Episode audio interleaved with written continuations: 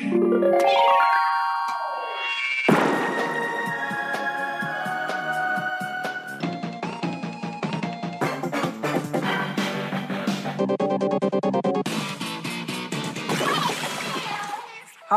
liebe Leute, willkommen zur 117. Ausgabe des Ice on Nintendo.de Podcast. Ich bin der Jörg, auch bekannt als The Unknown. Das hier ist der Dennis, auch bekannt als D-Stroke. Hello, hello, I'm back. Und das hier ist der Markus, auch bekannt als MG. Hello again. Ich hätte ein bisschen mehr Enthusiasmus erwartet, sonst seid ihr immer so kreativ. Aber wenn wir fünf Jahre alt werden, dann haltet ihr euch zurück. Stimmt, mach nochmal. Ja, ich wollte keine Geräusche machen, nicht, dass es nachher irgendwie verwirrt.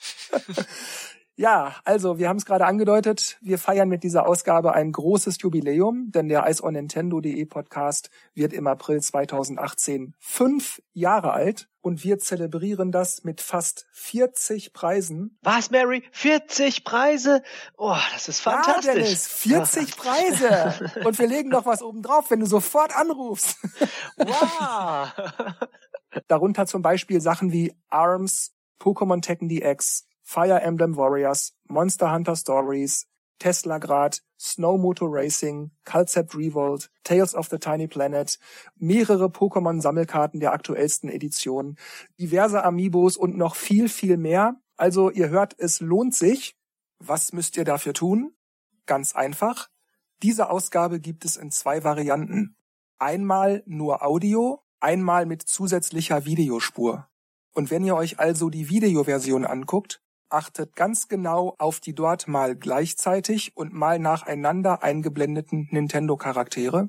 Und wenn ihr dann fertig seid, schickt uns bitte eine E-Mail an podcast at iceonnintendo.de mit dem Betreff fünf Jahre Podcast. In eurer Mail schreibt ihr dann, welche Charaktere ihr wiedererkannt habt. Und für alle weiteren Infos zum Gewinnspiel schaut bitte auf die zugehörige Seite für diesen Podcast auf iceonnintendo.de. So, genug Trara, wir fangen an. Seid ihr bereit, ihr beiden? Ja, Trara, trara, die Post ist da. ich würde da gerne auch mitmachen. Ich will die Pokémon-Sammelkarten. ja. Ich kann dir ein Foto schicken von der Karte, wenn du möchtest. Ja, okay. Gut, also dann los. Wir haben heute zum Thema, ob die Nindies, also die Independent Developer, die für Nintendo-Plattformen entwickeln, Fluch oder Segen sind. Das heißt, sind sie eine Bereicherung für die Variation der Spiele, die für Switch und 3DS zu haben sind, weil sie mehr Abwechslung bringen und weil sie verhindern, dass es eine Flaute an Veröffentlichungen gibt? Oder sind sie problematisch, weil es vielleicht viel zu viele Spiele gibt und man den Überblick verliert? Ähnlich wie das ja auch im Steam Shop ist für PC, das zu finden, was man sucht, weil so viel kommt, dass man irgendwie gar nicht mehr wirklich auf irgendwas achtet. Und alles das wollen wir jetzt gleich besprechen und diskutieren, wie wir das eben immer so machen, mit Pros und Kontras hin und her. Jeder hat seine eigene Meinung und darf die auch sagen. Aber bevor wir dazu kommen, lese ich vielleicht am besten ein Zitat von Damon Barker, der bei Nintendo arbeitet, vor, weil der hat etwas darüber gesagt, warum Nintendo manchen Indie-Developern verwehrt, für Nintendo entwickeln zu dürfen.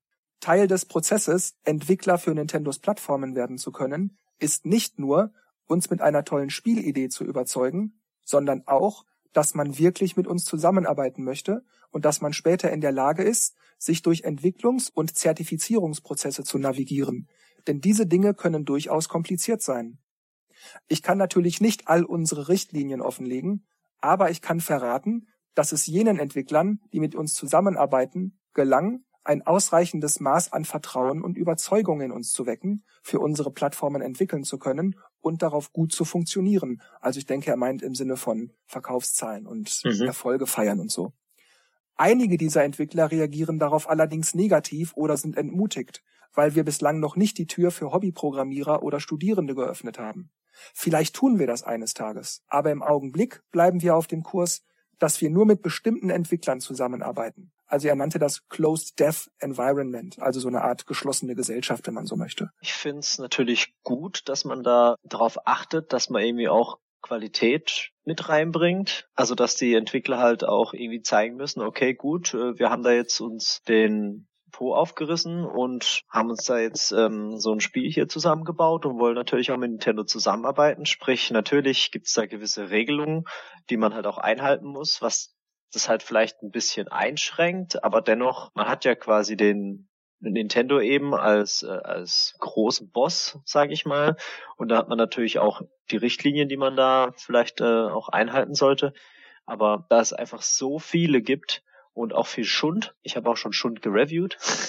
Keine oh, Ahnung, ja. wie, das, oh ja. wie, wie das es dann äh, da reingeschafft hat, wenn Nintendo da so genau drauf achtet. Aber generell selektieren sie dann halt einfach ein bisschen. Ich find's für vielleicht ein Publisher, der oder ein Hobbyentwickler, der eine coole Idee hat, auf der einen Seite dann schwierig da reinzukommen, wenn Nintendo das denen nicht so einfach macht. Andererseits ist es für den Konsument besser, wenn man nicht alles reinlässt, was so kommt. Also wenn ich da in die Atari-Zeit zurückdenke, wo dann wirklich zig Spiele genau das gleiche Prinzip hatten, wo nur die Figuren ausgetauscht wurden und man hat sich dann öfters mal das gleiche Spiel gekauft quasi. Von der Seite kann ich es dann verstehen, dass Nintendo da nicht jeden ins Brot holt. Ich meine, natürlich macht es keinen Sinn, dass die jetzt Taschenrechner 1, Taschenrechner 2 von irgendwelchen Studenten dann als Spiel reinbringen.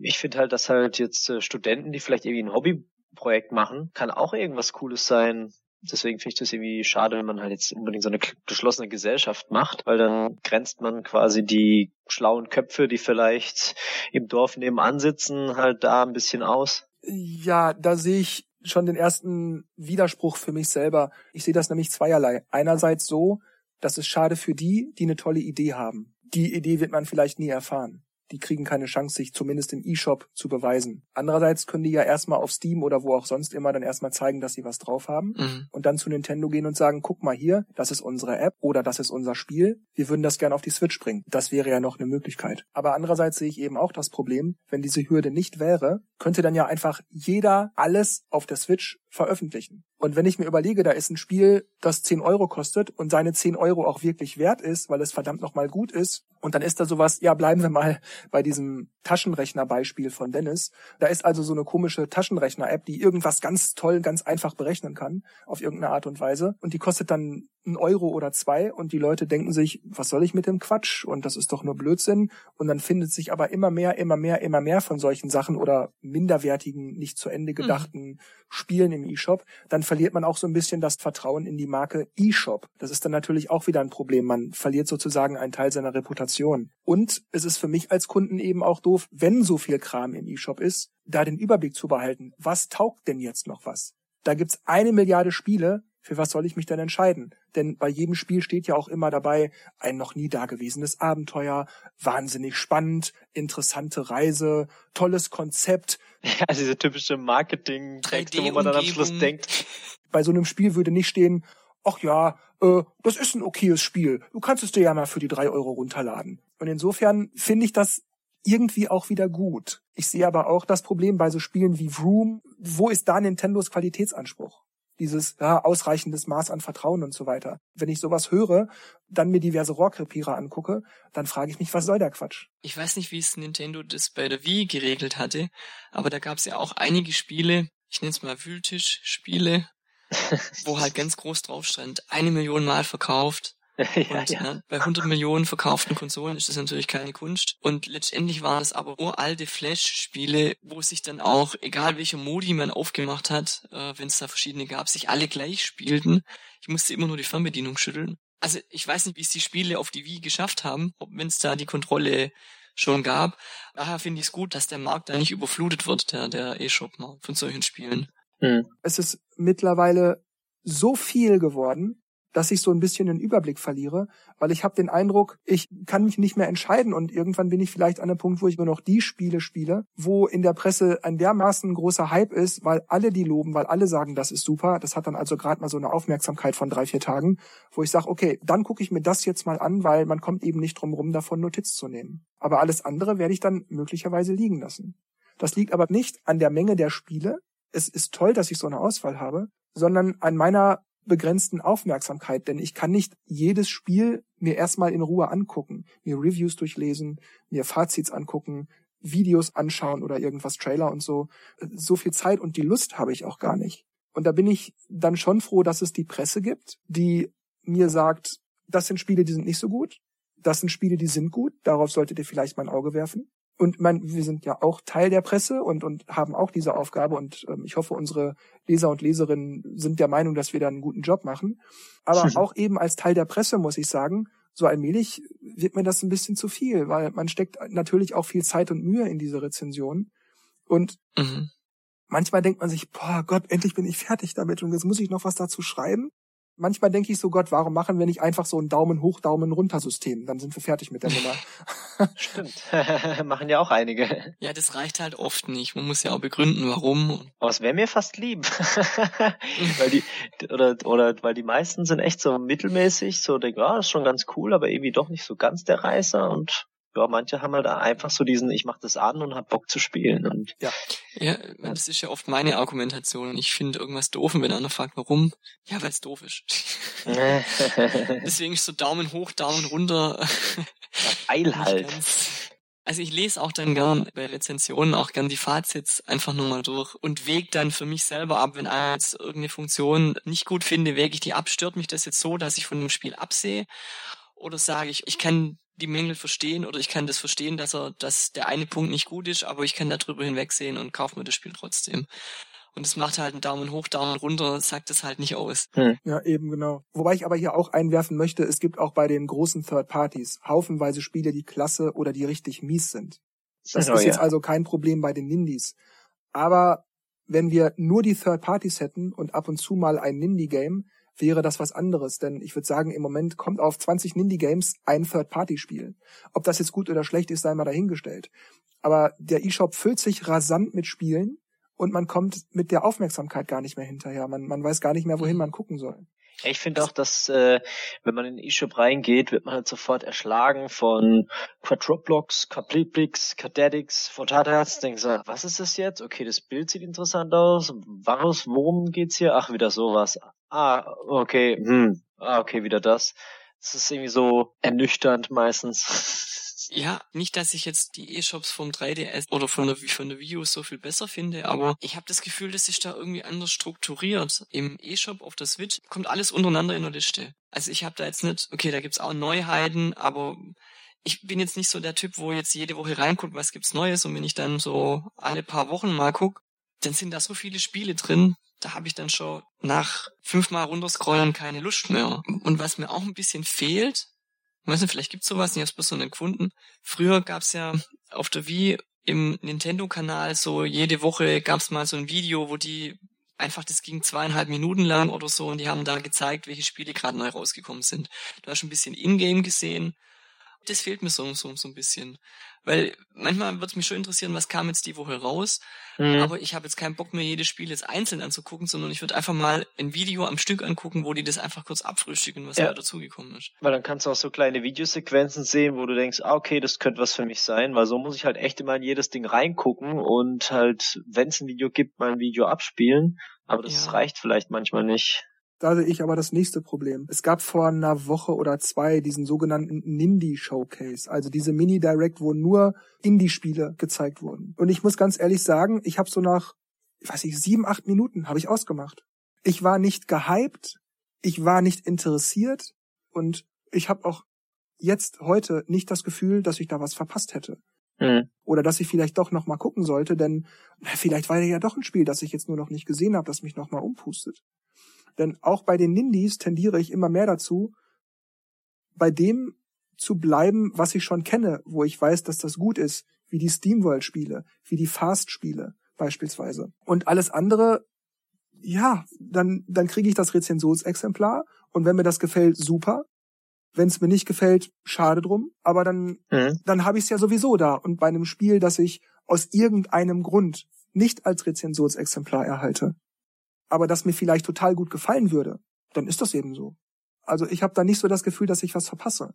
Wohingegen ich bei Third-Party-Ankündigungen, ich sage jetzt mal das neue FIFA, da habe ich irgendeine Form von Bezug. Das wird sowieso wieder Mist oder oh, das wird bestimmt wieder toll werden. Mario Party, Skylanders, Just Dance oder Assassin's Creed oder ich weiß nicht was, Halo oder so. Das sind, das sind Titel, die springen mir in den Kopf. Und ich weiß, dafür können die kleineren Titel der Indies nichts. Die versuchen sich ja gerade erst zu etablieren oder einfach eine coole Idee an Mann und Frau zu bringen. Aber ich stelle einfach fest, dass mittlerweile eine so große Menge an Spielen vorhanden ist, dass ich mich dann doch vermehrt auf das stütze, was ich kenne, was in mir irgendeine Resonanz hervorruft. Und bei einem anderen erinnere ich mich vielleicht nach drei Monaten, ja stimmt, den Namen, den habe ich schon mal irgendwo gelesen, da war mal was, aber ich kann ja nicht sagen, was es gewesen ist. Das Problem war ja auch, dass sich äh, bei Steam, dass da so viele Spiele gibt, dass man total den Überblick verliert und sich auch Spieleperlen nicht so herauskristallisieren. Es sei denn, sie werden halt von irgendwelchen Leuten entdeckt und dann gehypt, dann gucken sie sich noch mehr an und dann ist es super Empfehlung. Sowas passiert ja. Aber so die kleinen Perlen, die vielleicht gar nicht mal die Chance dann bekommen, die findet man nicht. Und bei der Switch haben sie sich ja besser verkauft, weil da eben diese Gesamtangebot noch nicht so groß ist. Aber das fängt jetzt auch schon an und ich glaube, dass da da auch vielleicht viele Sachen tatsächlich untergehen. Und weil man einfach, wenn ich da 20 Spiele auf einer Fläche sehe, dann habe ich nicht die Zeit oder Lust, da wirklich jedes einzelne durchzugucken, was es denn genau ist und ob es mich anspricht. Und dann kommt halt noch dazu, dass der E-Shop immer noch ein bisschen unübersichtlich ist. Also ich hätte irgendwie gern so eine Kategorie eingeteilt oder eine andere Präsentation. Ich weiß nicht genau, aber das ist irgendwie so, verschwindet dann. Und wenn dann eine Woche vorbei ist oder zwei Wochen, dann findet man die Sachen gar nicht mehr, sondern muss halt aufwendig durchscrollen. Das ist irgendwie noch so ein bisschen unhübsch. Es ist im Prinzip wie eine, wirkt wie eine Excel-Liste, wo du verschiedene Filter ja. halt anwenden kannst. Du kannst nach Neuheiten suchen, du kannst nach Demos suchen, kannst halt was eingeben und er filtert es dir dann. Aber letztendlich ist das nur eine stupide Liste, die dir angezeigt wird. Oder dass man einmal den X-Knopf drückt, wenn man das Spiel im E-Shop so, man hat ja so, so Auswahlfelder. Man wählt das Spiel an, drückt den X-Knopf, dann wird das markiert, so vormerken, später nochmal hingucken oder so. Und dann habe ich so eine Liste mit den Spielen, die ich mir dann im Laufe der Zeit vorgemerkt habe und kann die dann in Ruhe mal so abarbeiten. Anstatt immer jedes Spiel einzeln reingehen, warten, bis die Seite geladen ist. In diesem Spiel geht es da und darum, Seite zurück, nächste Kachel anwählen, dann wird die Seite geladen. In diesem Spiel kannst du nächste Seite zurück und so, da muss man immer hin und her und hin und, und das macht wahnsinnig. So eine Wunschliste gibt's ja, glaube ich. Ja, so eine Wunschliste, aber das sind dann eben auch Spiele, von denen du weißt, dass du sie möchtest und du musst auch mindestens darauf warten, dass sie im E-Shop erhältlich sind. Also ich meine, wir wissen ja, ja jetzt schon, dass 2018 Smash kommen soll. Aber du kannst es nicht jetzt schon im E-Shop auf deine Liste setzen, weil es da noch nicht eingepflegt ist. also das ist dann natürlich auch ein Problem. Aber sehen wir das jetzt mal andersrum. Nehmen wir an, es gäbe den E-Shop nicht und die ganzen Spiele ständen im Supermarkt oder im Elektronikmarkt oder wo auch immer in den Regalen. Oder bei so Internetshops wie ich sag mal Amazon müsstest du dann halt nicht durch 300 Switch-Spiele klicken. Wäre das wünschenswerter? Ich denke, die äh, Supermärkte hätten da wahrscheinlich Probleme. Die müssten ja dann jede Woche das komplette Regal austauschen. Ja. weil so viele neue Spiele kommen. Aber andererseits hätte ich ja, also von der Quantität her, die gleiche Anzahl jetzt im Laden als im E-Shop. Aber ich denke, ich denke, es wäre ein kleiner Unterschied wäre.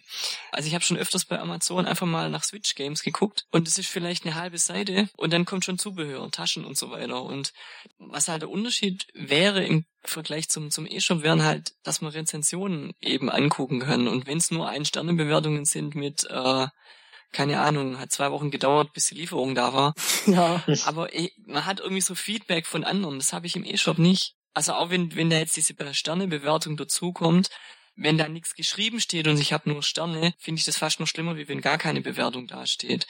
Weil wenn jetzt bei einem Spiel alle fünf Sterne geben und ein, einer ist dabei, der gibt einen Stern, da geht der Durchschnitt ja schon runter und dann taucht das Spiel schon nicht mehr in den oberen Listen auf, obwohl das vielleicht gut ist. Mhm. du meinst, dass manche Leute auch einfach ad hoc spontan nach irgendwas bewerten. Also ich habe vielleicht das supergeile Spiel, aber das wurde mir drei Tage später geliefert und sofort ziehe ich zwei Sterne ab. Ja, also mhm. gibt's viele, die verwechseln halt den Service. Lieferanten mit der Spielebewertung, die verwechseln das irgendwie.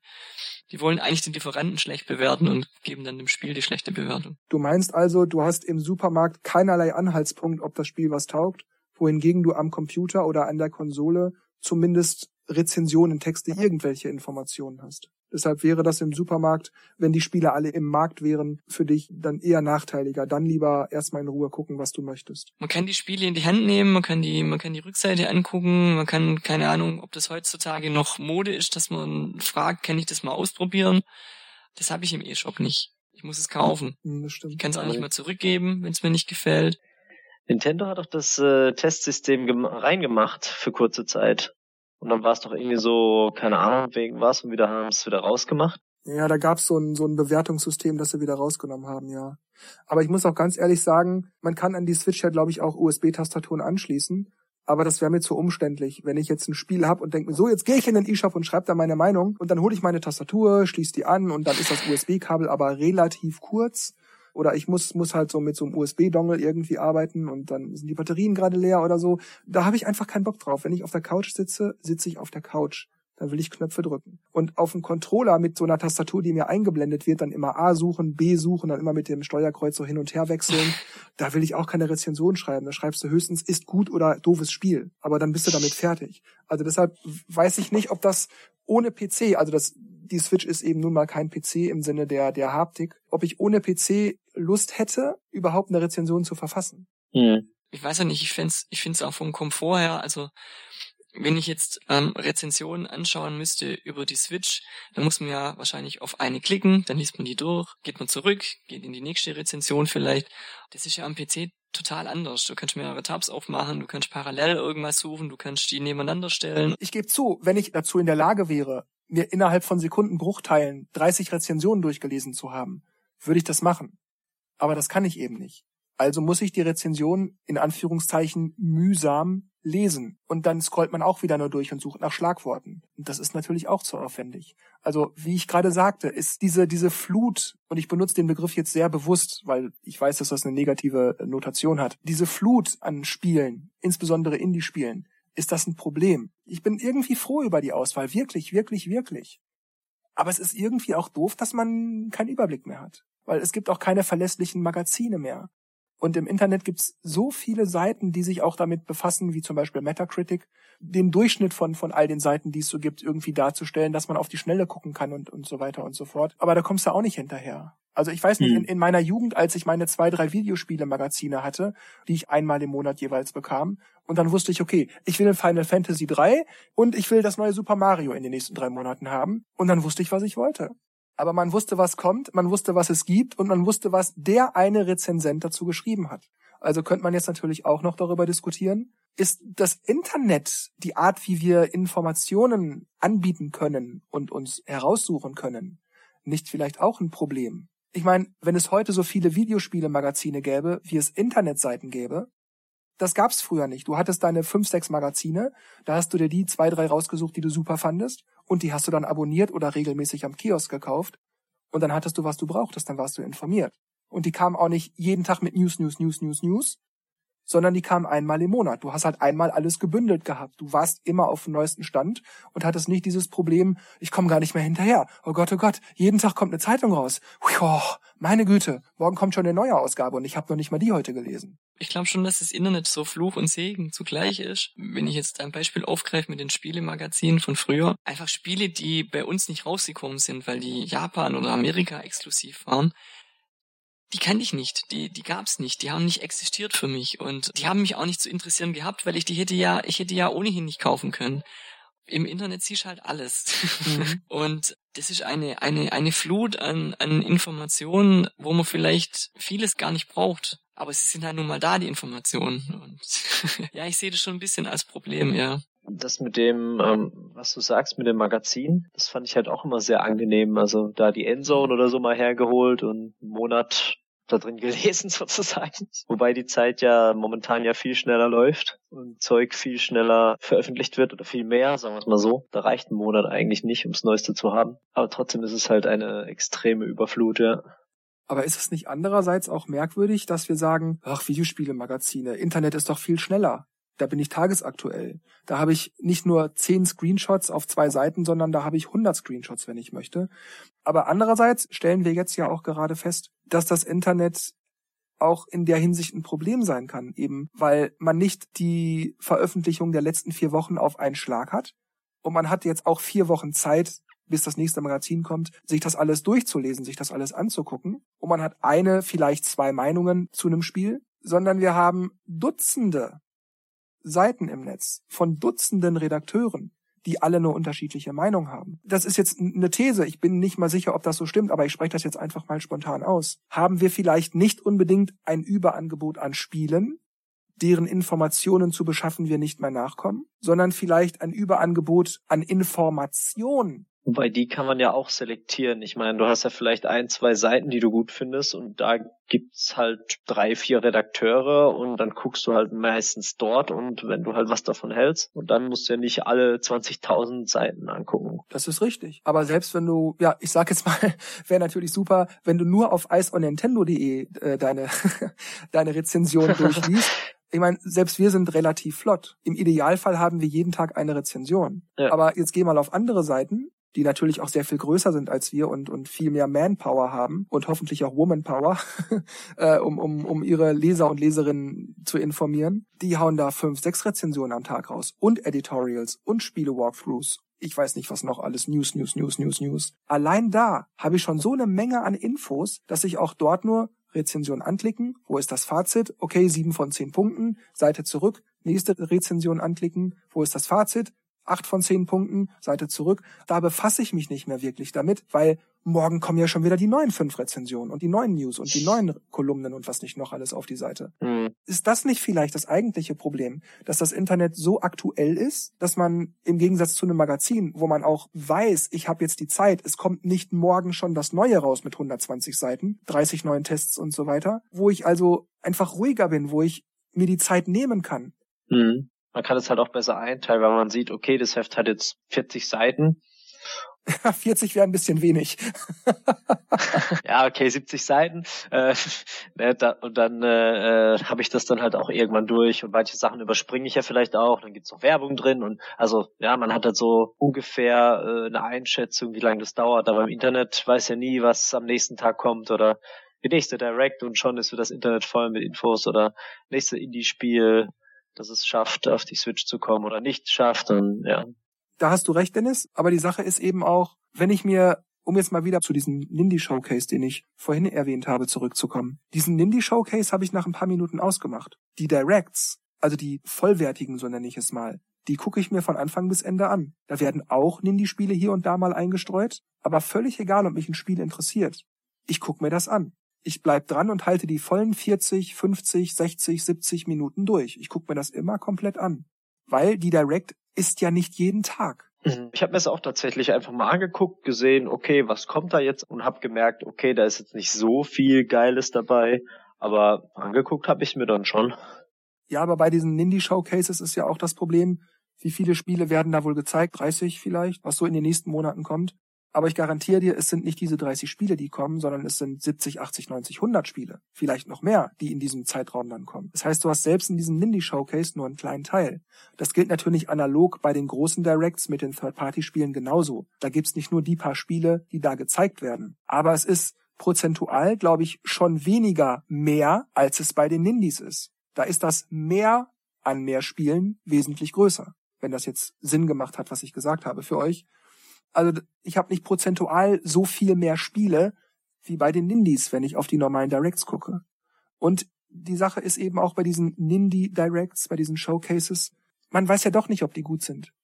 Wohingegen man bei den großen Titeln, egal ob man die Reihe mag oder nicht, weiß, worum es sich handelt. Man weiß, worauf man sich einlässt, wenn man das guckt. Hm. Und bei einem Magazin hättest du eben den Vorteil, also bei einem Videospielemagazin, das nur alle vier Wochen erscheint, dir auch das in Ruhe anzugucken. Du hast das Magazin durchgelesen. Aber da ist ja noch die eine Seite da, wo ich das noch nicht gelesen habe. Dann guckst du dir halt auch mal so ein Indie-Spiel an. Ja, vor allem, weil du dann so gleich die Prozentzahl siehst, vielleicht einen kleinen Text dazu und dann animiert das vielleicht dann doch eher, ja. Wenn du es dir schon das Heft schon mal gekauft hast, dann wirst du auch mal alles durchgucken, ne? Genau. Und du weißt eben auch bei diesen Indie-Showcases, da gibt's irgendein Video, irgendeinen Text dazu, irgendeine Meinung oder zwei Tage später die Rezension. Da steht sowieso oder wird dir erklärt, ob es gut ist oder nicht. Warum den Showcase nochmal angucken? Wohingegen du bei den großen Titeln jetzt sofort, in dem Moment, wo Nintendo es live bringt, das ist morgen keine Neuigkeit mehr. Du musst das jetzt wissen. Du bist extra lange wach geblieben, du gehst morgen verschlafen zur Arbeit, aber scheiß drauf. Ich will das jetzt wissen. Ich muss das jetzt wissen. Aber Nindy Showcase, oh, kann ich auch morgen gucken. Ich habe es mir morgen angeguckt und dann habe ich noch sieben Minuten ausgemacht. Also ich schaue mir die Directs und die Showcases immer, also schaue ich immer, dass ich die über die View anschaue, weil ich liebe die R-Taste. Ach, zum Skippen. Da läuft nämlich dann das Video doppelt so schnell und wenn dann ein Titel kommt, der mich nicht interessiert, halte ich einfach die R-Taste gedrückt und man kann dann trotzdem, wenn äh, die Übersetzungen unten eingeblendet sind, die kann man trotzdem noch schnell überfliegen und ich bin halt mit den Videos viel schneller durch. Ich habe mir den, den Showcase habe ich mir komplett angeguckt Mit der R-Taste. das heißt aber, du bist da auch einmal so durchgerutscht. Ja, weil ich sehe das ja dann optisch auch. Sprichst mich an oder sprichst mich nicht an? Ich lasse dann auch schon mal die Tasche dann kurz los, wenn es mich dann doch kurz interessiert. Aber für mich war jetzt nichts nichts dabei bei dem Showcase. Ich kann jetzt wenigstens sagen, ich habe es angeguckt. Und Dennis? Wie machst du das? Guckst du dir das komplett an? Machst du aus? Oder wartest du auf Testberichte oder so? Das kommt echt drauf an. Also die Funktion mit dem kurz bisschen spulen finde ich auch genial. Also weil das sind immer so kleine Sprünge und da kann man gucken, okay, ah, okay, nächste, ah, hier fängt's nächste an, das gucke ich jetzt weiter. Das ist irgendwie praktisch. Aber die Indie Showcase habe ich tatsächlich halt ganz angeguckt, wobei ich nebenher was anderes gemacht habe. also habe dann immer so hingespiegelt, okay, interessiert mich jetzt nicht so, weitergemacht. Also wenn ich das jetzt bei uns dreien richtig raushöre, wir haben zwar alle eine unterschiedliche Herangehensweise, aber wir nehmen diese Nindy Showcases alle drei nicht so ernst. Nee. Also ich nehme auch den kompletten E-Shop hm. nicht ernst. Also das hat dann schon irgendwie was mit Indie oder nicht Indie-Titel zu tun. Wir gucken zwar mal rein, wir wollen das nicht völlig verpassen, aber wenn man dann was verpasst, dann wäre es auch nicht so schlimm. Äh, wie gesagt, es kommt, glaube ich, auch auf die Titel an. Ich meine, alles, was jetzt bei dem Showcase gezeigt wurde, bis auf zwei Sachen, fand ich halt jetzt nicht so prickelnd. Also wenn da vielleicht andere Sachen gewesen wären, ich gedacht, hey, es gab ja schon mal, wann war das? Diese Direct oder diese wo diese Klickdinger kamen, wo dann Octopath Traveler und so gezeigt wurden. Da waren echt coole Sachen dabei. Ich dachte, wow, okay, da sind echt tolle Indie-Spiele dabei. So was wie Nine Parchments und äh, Octopath Traveler und ja, und halt was man halt schon so von Steam kannte. Aber ja, jetzt aktuell pff, war jetzt nicht so viel. Nein, die Frage ist ja nicht, sind die Indie-Spiele gut oder nicht, die gezeigt werden oder yeah. die ich vielleicht verpasse, wenn ich nicht hingucke, sondern nehme ich das von vornherein, noch bevor ich weiß, was gezeigt wird, das so wichtig, dass ich das angucke oder riskiere, was zu verpassen, wenn ich es nicht gesehen habe. Und ich glaube, da habe ich das jetzt bei uns allen dreien gehört, dass, ja, also im äußersten Notfall habe ich auch kein Problem damit, es verpasst zu haben. Ich spule schon mal vor oder ich überspringe mhm. vielleicht auch mal zwei Minuten. Und wenn ich dann was verpasst habe, was mich vielleicht interessieren würde, dann ist das eben so. Ich bin schon mehr der, ähm, ich schaue mir alles an, was äh, gezeigt wird. Also im Sinne von, äh, es könnte ja irgendwas Cooles dabei sein wie Diablo 4 und dann denke ich, okay, das will ich dann schon live sehen und mich freuen, wenn es da ist oder wenn es angekündigt wird. Diablo würde doch nicht in so einem Nindy-Ding mal einmal so durch. Klar, klar, aber äh, jetzt also, nur das Beispiel, wenn halt doch irgendwo eine Spieleperle drin ist, die mich dann total anfixt. Ich meine, ich habe ja auch dieses Ninja-Spiel, das fand ich sehr cool, sah lustig aus. Und dann habe ich gedacht, okay, gut, das habe ich jetzt gleich gesehen, fand ich interessant, in die Wunschliste aufgenommen und gut ist. Ich kann das natürlich auch zu einem späteren Zeitpunkt angucken, aber ich finde es immer spannend, wenn man sowas live anschaut es kann sich ja immer was Interessantes darin verstecken. Und was mich nicht interessiert, mache ich ja was anderes nebenher oder spul vor, klar. Mir ist es überhaupt nicht wichtig, irgendwas live anzugucken. Also auch E3 irgendwelche. Mir ist es überhaupt nicht wichtig, die live anzugucken. Also wenn da sich manche aufregen, wenn das um nachts um 12 Uhr kommt, dann ist mir das sowas von egal, weil ich gucke mir es dann am nächsten Morgen an. Und eben dann mit der Sicherheit, ich kann vorspulen. Also wenn ich mir vorstelle, ich müsste da was live angucken und ich kann nicht vorspulen. Also gerade auch bei der E3, wo sie Breath of the Wild vorgestellt haben, die haben ja stundenlang das gezeigt und wenn, das hätte ich mir nie live reingezogen. Also gut, bei live hast du natürlich den ähm, Nachteil auf jeden also Fall, wenn dich irgendwas gar nicht interessiert und dann, oh, komm noch mal zum nächsten Punkt. Das ist klar, das ist dann blöd solche Hype Directs habe ich die letzten Jahre nicht gehabt, dass ich jetzt sagen mhm. könnte, ich habe jetzt da irgendwas verpasst, die ich es nicht live gesehen habe oder dieses Gefühl war dann nicht da, weil ich es halt erst danach angeguckt habe. Ich krieg da so eine Verbindung dazu, wenn du sagst, die wenigsten haben mich umgepustet und so. Und bei so vielen Directs, die muss ich nicht alle live sehen. Es ist nichts Besonderes mehr, das immer in dem Moment, wo es auch erst veröffentlicht wird, mitbekommen zu haben. Das kann ich tatsächlich auch wiederum nachvollziehen, weil da hast du auch irgendwie recht, das stimmt mhm. schon. Mhm, mhm. Äh, äh, früher war das bei mir auch noch an, ein bisschen anders, würde ich sagen. Also, wenn es da bei einer Club Nintendo Zeitschrift, wenn da ein Video dabei war, da habe ich mich, ich habe die rauf und runter geguckt, die Videos und und heute, wenn der Direct kommt, ah ja, okay, jetzt haben sie was gezeigt über Mario Tennis, okay, irgendwann kommt's raus. Vielleicht hole ich es, vielleicht auch nicht, aber irgendwie ist es mir nicht mehr so, ja, ich gucke das nicht mehr so intensiv an wie früher. Das hat sich geändert, weil du ja eigentlich auch jederzeit an die Informationen auch rankommst. Ja, und es kommen jeden Tag so viele neue Informationen. Und es kommen neue dazu, die sich vielleicht dann widersprechen. Das ist ja auch die ganze Gerüchteküche, die mich ja total aufregt. Das stimmt allerdings auch. Ich erinnere mich gerade, wo du es aussprichst. In Videospielemagazinen damals gab es auch Gerüchte. Irgendeiner hat irgendwas gehört, aber bevor man gar nichts dazu sagt, will man zumindest erklären, dass man das Gerücht gehört hätte. Aber das war relativ wenig. Das allermeiste, was in solchen Magazinen stand, waren Fakten oder Meinungen zu Spielen, also Rezensionen und so weiter. Heute besteht das Internet auch zu großen Teilen aus einfach nur, das ist alles scheiße, das ist alles gut, Nintendo ist am Ende, Nintendo sind die geilsten. Oder eben sowas wie, mein Onkel kennt einen, der einen kennt, der einen kennt, und der hat einen Onkel, der irgendwo arbeitet, der wiederum einen kennt, und dessen Onkel, der arbeitet bei Nintendo der hat mir das verraten. Also es war früher nicht so schlimm, das würde ich auch sagen, und es war klarer deklariert, dass es jetzt wirklich auch ein Gerücht ist oder dass halt es eine Meinung von jemandem ist, wie er sich da diese Informationen oder diese Indizien zusammenreimt und denkt, das könnte dann draus entstehen. Heute hast du es ja überhaupt nicht mehr. Also da wird ja, ist ja so viel äh, Bullshit im, im, Internet und ja, ich hab's auch gerade gedacht, hab ich mich Hat Markus gerade wirklich Bullshit ja. gesagt? ja, ich habe ein englisches Wort benutzt. Richtig, Wir feiern ja, eben auf verschiedene Jubiläum. Arten und Weisen eine besondere Ausgabe. ja, also gerade irgendwie, es wird eine Direct angekündigt und sofort, boah, neues F-Zero wird angekündigt. Und dann sind die Leute enttäuscht und dann ist Nintendo natürlich scheiße, weil sie es doch nicht vorgestellt haben und, und das regt mich so auf. Ja. Aber ich glaube, das hatte ich, hatten wir schon mal in dem Podcast. Das hat man halt bei Magazinen eben nicht gehabt. Ja. Das stimmt. Aber lass uns wieder zu Sind die Indies Fluch oder Segen zurückkommen und damit auch zum Ende der Ausgabe. Ich glaube, ich fasse mein Fazit mal so zusammen.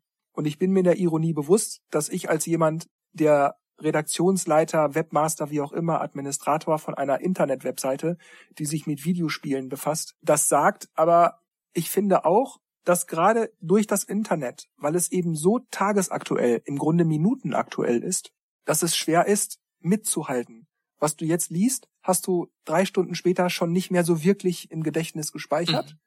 Deshalb ist mein Fazit, ich begrüße das sehr, dass ich so eine Auswahl habe, aber ich finde, entweder wir als Leser und Leserinnen müssen einen Weg finden, unsere News, unsere Infos besser zu filtern, damit wir uns besser damit beschäftigen können oder effektiver die News beschaffen können, die Infos, die wir brauchen, herausfinden können. Oder aber Nintendo und Steam und wie auch immer die anderen Plattformen müssen einen Weg finden, für uns diese News, diese Informationen bequem, effizient beschaffen zu können.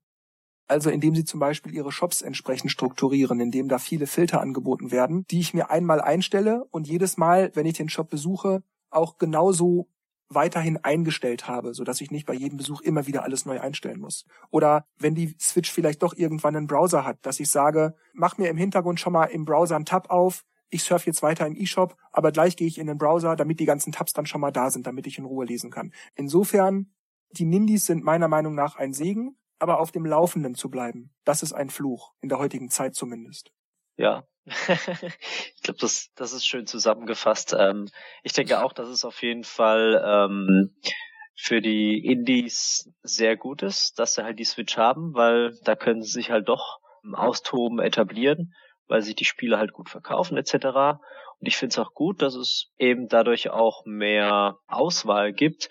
Aber wie du schon sagst, wenn es dann halt das, das Gefühl gibt, dass es einfach zu viel ist oder dass man einfach nicht mehr weiß, wo vorne und hinten ist. Es hat halt irgendwie so einen Fadenbeigeschmack.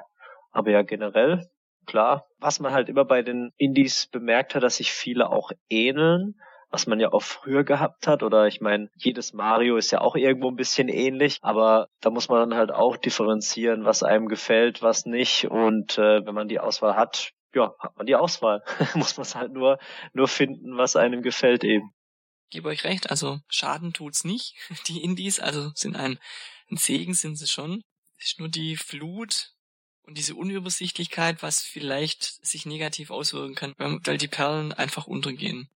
Ja, liebe Leute, dann nochmal der Hinweis, Jubiläumsausgabe, macht mit, Schreibt uns Feedback zu der Ausgabe, schreibt vor allem natürlich auch eure Meinung. Wie seht ihr das? Fluch oder Segen? Informiert uns da mal, diskutiert mit uns mit. Und ansonsten fünf Jahre Podcast. Meine Güte, ich hätte es im Leben nicht geglaubt, als wir damals zu dritt da saßen und hallo, äh, liebe Leute, wir sitzen jetzt mal hier und wir reden mal so einfach drauf los. Und ich muss sagen, ja, sicherlich gibt's hier und da noch Schrauben, an denen wir drehen müssen, damit es noch besser ist. Aber Mann, ist das ein Qualitätssprung, wenn man sich die aktuellen Ausgaben anhört und die allerersten, du liebes bisschen. Fünf Jahre kaum zu fassen. Ich muss mir auch nochmal die erste Folge anhören. Einfach so zur, zur Nostalgiezwecken. ja, allein der Ton, es ist so richtig muffelig und so, als hätten wir so Taschentücher im Mund und ach, ganz ja. schrecklich. ja, also diskutiert mit uns und bevor ich jetzt meinen üblichen Abgesang mache, ist es mir ganz, ganz, ganz, ganz wichtig, mich endlich auch mal bei Dennis und Markus zu bedanken, die Dennis seit fünf Jahren, Markus seit fast fünf Jahren das immer mit mir machen und mit denen man sich immer so wunderbar unterhalten kann, mit denen man immer so viel spielen kann. Auch vor allem danke an euch beiden, dass ihr das schon so lange mit mir macht. Und jetzt sage ich Tschüss, macht's gut, bis zum nächsten Mal. Ach du.